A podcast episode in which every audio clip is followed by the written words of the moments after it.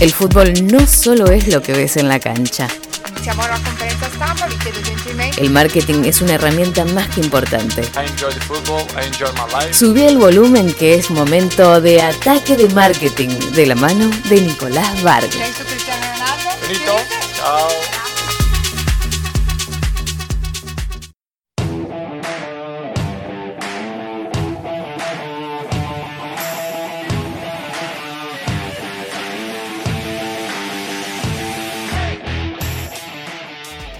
Ahí estamos, exacto. Primer columna de marketing deportivo y cómo no empezar por qué es el marketing, ¿no? O sea, si vamos a hablar de esto, está bueno hacer una introducción de qué estamos hablando cuando hablamos de marketing. Y para mí, sacando definiciones tediosas, largas, aburridas, lo más importante es entender que el marketing es, el marketing es cuando una empresa aporta recursos, sea plata, dinero u otra, otra cosa, es decir, tiempo de sus empleados, eh, canjes o otras cosas, en busca de una contraprestación, es decir, en busca de un beneficio para esa empresa. La diferencia con el marketing deportivo es que el canal, es decir, el medio por el cual se vincula lo que busca la empresa y por qué aporta dinero, es a través de clubes, deportistas, federaciones u otras instituciones vinculadas al deporte. Y hay una particularidad que, que es la que para mí más llama la atención en lo que es el marketing deportivo, es que cuando uno hace marketing deportivo, vive gestionando la pasión. ¿Qué significa gestionar la pasión? Es decir, que le hablamos a gente que permanentemente está eufórica o caliente. Hay como unos climas que suben y bajan constantemente y esa pasión que siente la gente por su club, por un deportista, por otras cosas, es lo que nosotros los especialistas del marketing tenemos que canalizar para poder lograr el objetivo comercial de empresas o de los clubes. Con los hinchas, ¿no? Con, los hinchas constantemente que están en un sub y baja, si gana el equipo, pierde.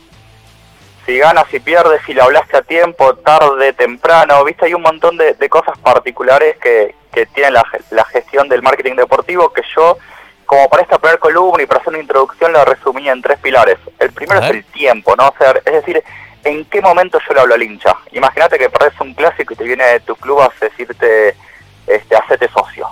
¿No? O sea, y no es el mejor momento para que me quieras vender un abono, para que me quieras vender la nueva camiseta con la cual acabamos de perder el clásico y la estrenamos.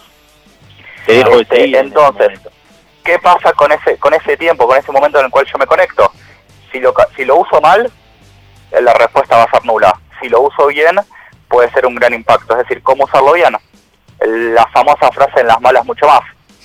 Entonces, si yo saco una campaña de socios, puedo perder un clásico, con la frase en las malas mucho más y te explico por qué es importante el aguante, el estar y demás, es una cosa. Si yo voy desde un mensaje feliz con una campaña que lo primero que pienso es a alguien se le me mandó un mensaje equivocado, es un problema.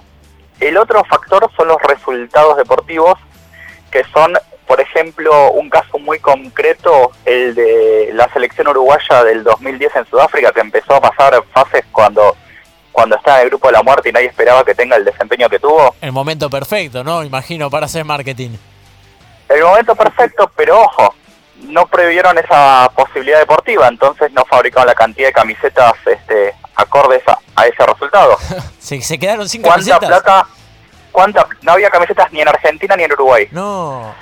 ¿Cuánta plata perdíamos de, de ganar en ese momento cuando este, el momento uno estaba eufórico por, por adquirirla? Este, me acuerdo llamados a los amigos de Puma para que me reserven una especial para, para cumplir con un regalo y, ir a buscar una sacada del maniquí de un shopping, a ese nivel. Este, y la, el tercer factor, como para, para cerrar esta primera etapa de, de lo que es el, las particularidades del marketing deportivo, son las palabras. ¿no? Como vos hablas de pasión y a gente que está muy contenta o muy caliente, el usar o no ciertas palabras puede ser un problema o una oportunidad. Entonces imagínate que Boca saque una campaña que diga este piel de gallina con la nueva camiseta Adidas.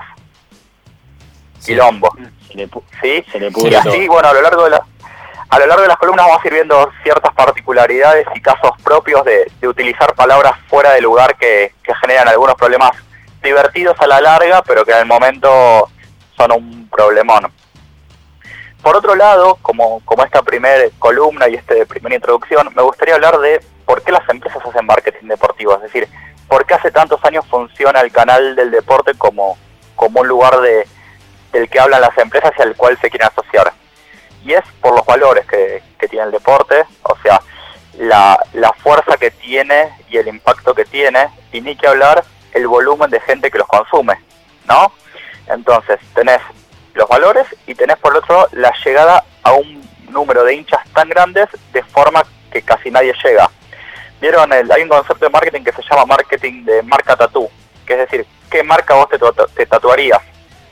Son pocas las marcas comerciales que vos llevarías en la piel, pero es cuestión de caminar por la calle y ver un montón de escudos de cualquier categoría este, tatuados en los hinchas. Sí. Y el tercer factor, el, el más económico por, por así decirlo, es el de el retorno a la inversión. Es, sabido que en la mayoría de los casos y cuando hay inversiones buenas de, de, comunicación, la plata que uno invierte en deportes suele retornar. Ya vamos a hablar en otras en otras este, columnas sobre lo que es una activación, un sponsoreo, un patrocinio, distintas acciones de cómo uno invierte dinero en el deporte y cómo tiene que hacer para que ese dinero vuelva, pero he sabido que hace muchos años este, el marketing deportivo y el deporte como canal de comunicación sigue siendo efectivo para comunicar este, a las marcas. Y el... Sí. No, porque está bueno esto que decís, porque mucha gente dice, ¿cómo puede ser que Nike le pague 60 millones de libras al Chelsea? Eh, no, no, es mucho eso? Ahora, en definitiva, lo termina recuperando y, ganando más plata que ellos.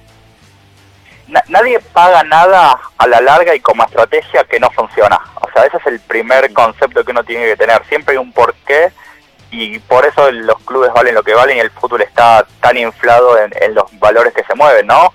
O sea, es ilógico, pero empresas que buscan fines comerciales jamás este, irían atrás de algo que no sea rentable para ellas o estratégico. Muchas veces se toman decisiones estratégicas no son las más rentables en pos de una ganancia futura este, más concreta.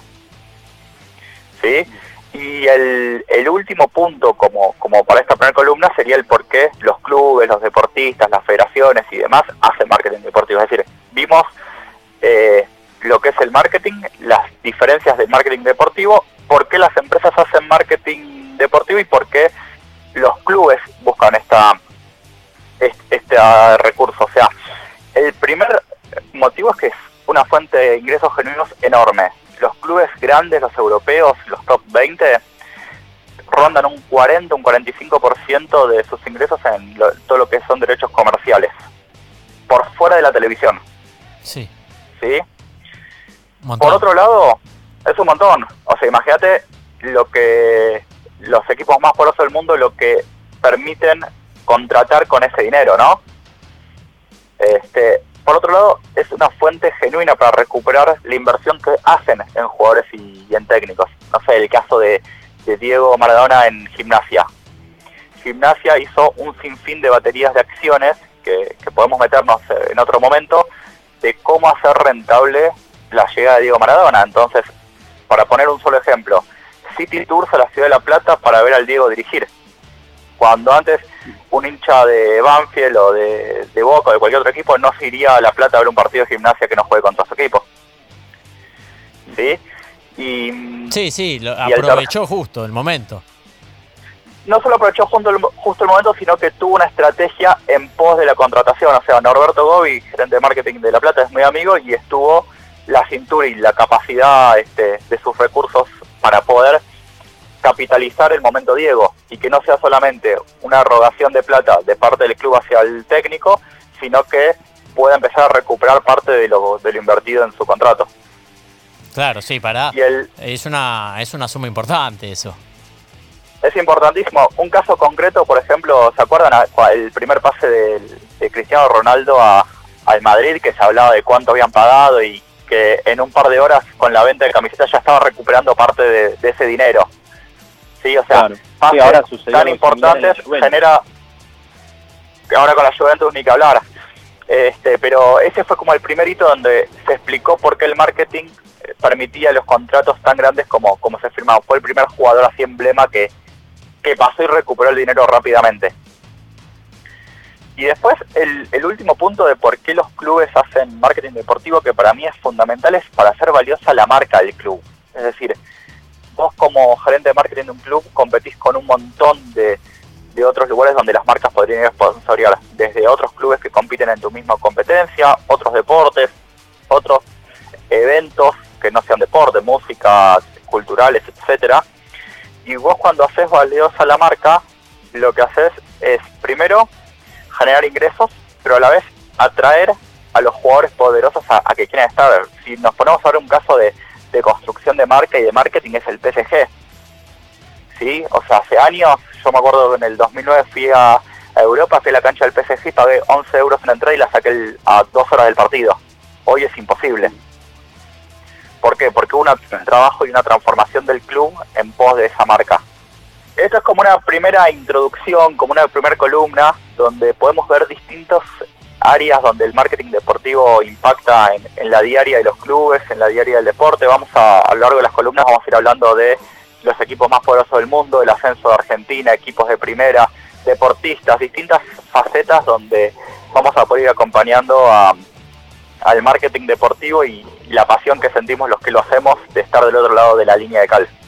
Excelente, excelente Nico, una gran eh, columna, gran sección de Ataque Futbolero que arranca en el día de hoy, el capítulo 1 de Ataque de Marketing con eh, el querido Nico Bar, que nos va a estar acompañando todos los lunes a partir de ahora, así que si quieren escuchar un poquito más de estos temas, se prenden los lunes y bueno, todos los días de la semana, obviamente, Ataque Futbolero para escuchar, eh, para escuchar siempre este programa. Y también si quieren pueden escuchar Marca en Zona acá por el Club 947. Un abrazo muy grande a ustedes, Martín y Germán, y un abrazo grande a los amigos de Marca.